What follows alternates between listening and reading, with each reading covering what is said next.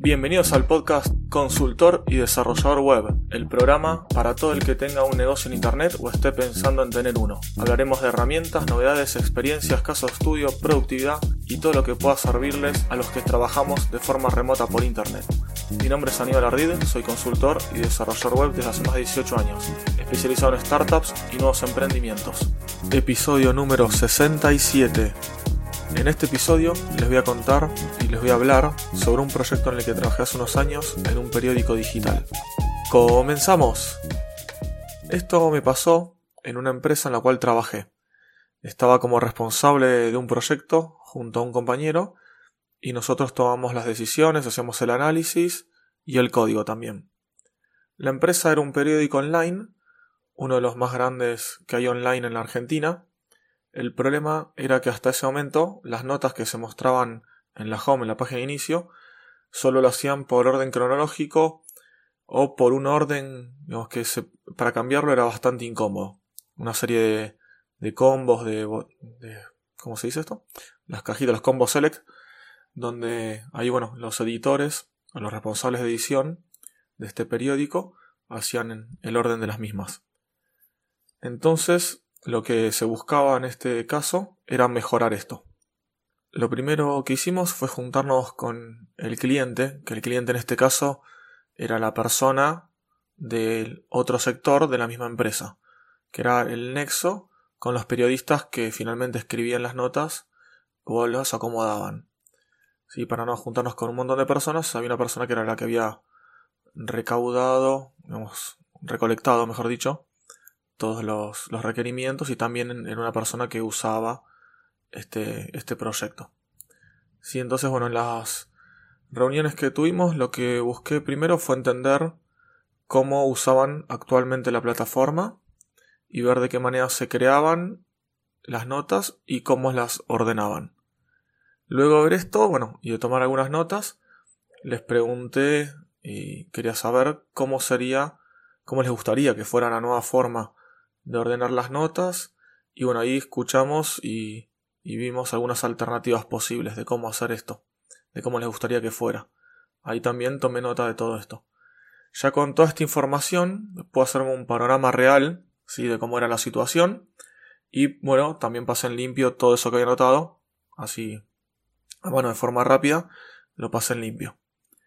El siguiente paso acá, ya teniendo bien en claro qué es lo que se buscaba, fue investigar diferentes plugins y formas de cómo se podían acomodar las notas. Estos plugins que me refiero son en realidad librerías o accesorios, por así decirlo, o pedazos de código de JavaScript.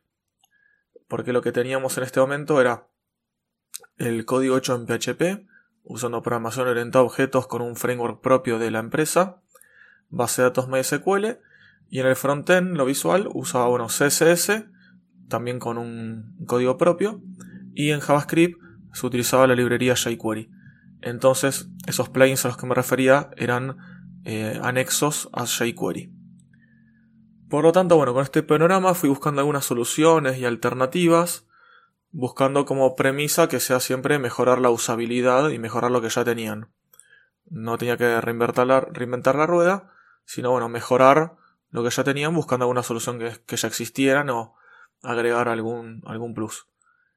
A continuación, eh, ya viendo qué alternativas había, lo que hice fue crear una serie de ejemplos para mostrar a las personas que lo iban a utilizar, a ver qué le parecían estas soluciones y entre todos elegir la mejor opción.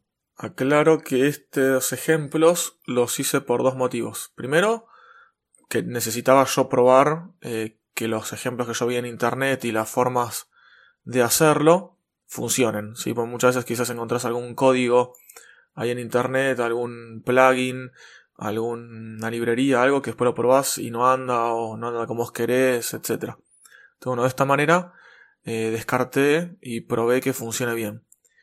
Y aparte además, bueno, mostrarle al usuario de una manera visual y probándolo real de cómo funcionaba estas opciones, estas soluciones. Y esto es diferente a mostrarle una foto o mostrarle una pantalla estática o algo que no, no puede interactuar. Si esto era interactivo, podía probar, arrastrar y demás. No era el producto final, sino era un ejemplo, ¿sí? un demo. Luego ahí de algunas reuniones eh, y de ponernos de acuerdo definimos cuál era la solución que íbamos a usar.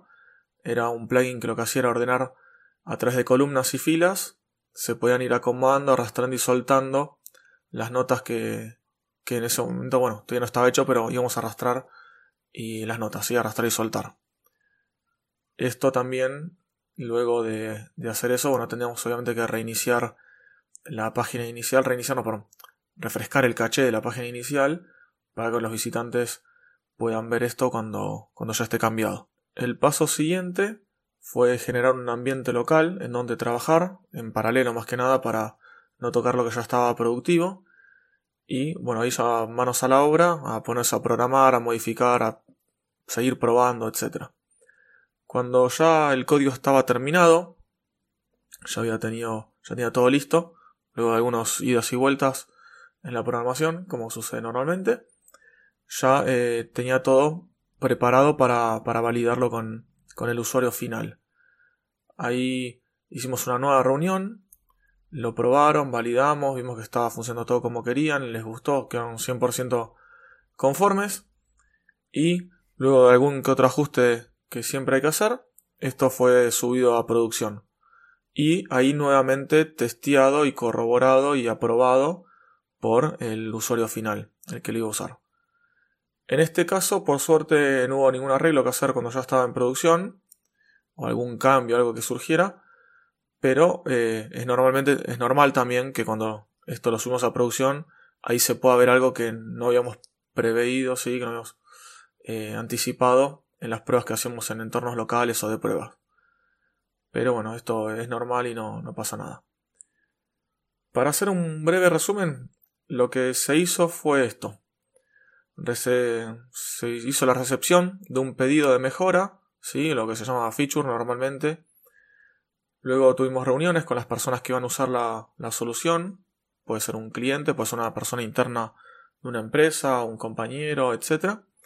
Hay veces también que puede ser un product manager, diferentes roles pueden ser dentro, dentro de un lugar, ya sea un cliente.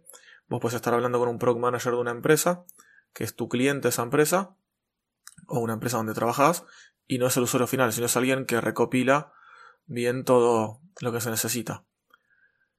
Eh, como tercer punto, mm, ahí tomamos notas bien de todas las ideas luego de las reuniones y las pasamos bien todo en limpio. Luego también buscamos soluciones y alternativas, diferentes alternativas para lo que se necesitaba hacer.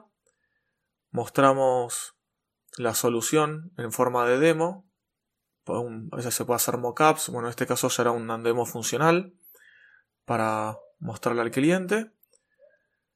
Si en este caso, obviamente, si hubo alguna falla, hay que volver al punto anterior, reunirnos de vuelta, pasar en limpio y volver a ofrecer otra solución. Y en caso de que está todo bien, ahí bueno, pasamos a la etapa de desarrollar la solución finalmente. Cuando se muestra nuevamente la solución desarrollada en un ámbito local o de pruebas y es aprobado, esto ahí sí es pasado a producción y en producción como punto final se vuelve a testear nuevamente y se hacen, en caso de haberlo, los ajustes necesarios. Y ahí, bueno, ya estaría todo como quedaría la solución planteada. Así sí, llegamos al final de este episodio. Espero que le haya gustado este caso estudio. No es muy largo como alguno anterior, pero bueno, espero que les, que les sirva, ya sea por si necesitan hacerlo ustedes, si necesitan solicitarlo a alguien, si quieren saber un poco más cómo, voy trabajando yo en algunos casos de ejemplo, casos prácticos y reales. Bueno, este episodio más que nada se lo dedico al gran querido Pocho Costa, que me pidió que haga más episodios de casos de estudio como este. Si buscan algún consultor o desarrollador web y quieren saber más sobre mis servicios, me pueden contactar desde mi página web, ardid.com.ar, o buscarme en la red como Aníbal Ardid y contactarme por el medio que más les guste, LinkedIn, redes sociales o como quieran. Muchísimas gracias por compartir este episodio, comentar, valorarlo, así podemos llegar a, más personas y puedo seguir generando contenido de interés para ustedes. Los espero el próximo viernes con un nuevo episodio de Freelance Tips.